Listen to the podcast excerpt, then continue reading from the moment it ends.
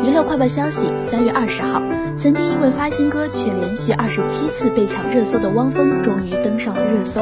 起因是汪峰在个人社交平台发文称：“当所有人都在玩手机的时候，我只在乎华晨宇什么时候发歌。”网友看到纷纷留言评论：“汪峰老师加入催歌党，谢谢峰哥，我们也想知道什么时候发新歌。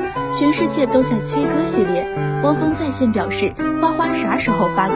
除此以外，汪峰参加某节目爆料妻子章子怡生活日常。他称章子怡特别喜欢看开蚌直播，有时他早晨五点钟上厕所，章子怡还在看，看到珍珠被一颗颗挖出来，感觉整个身心都得到了放松。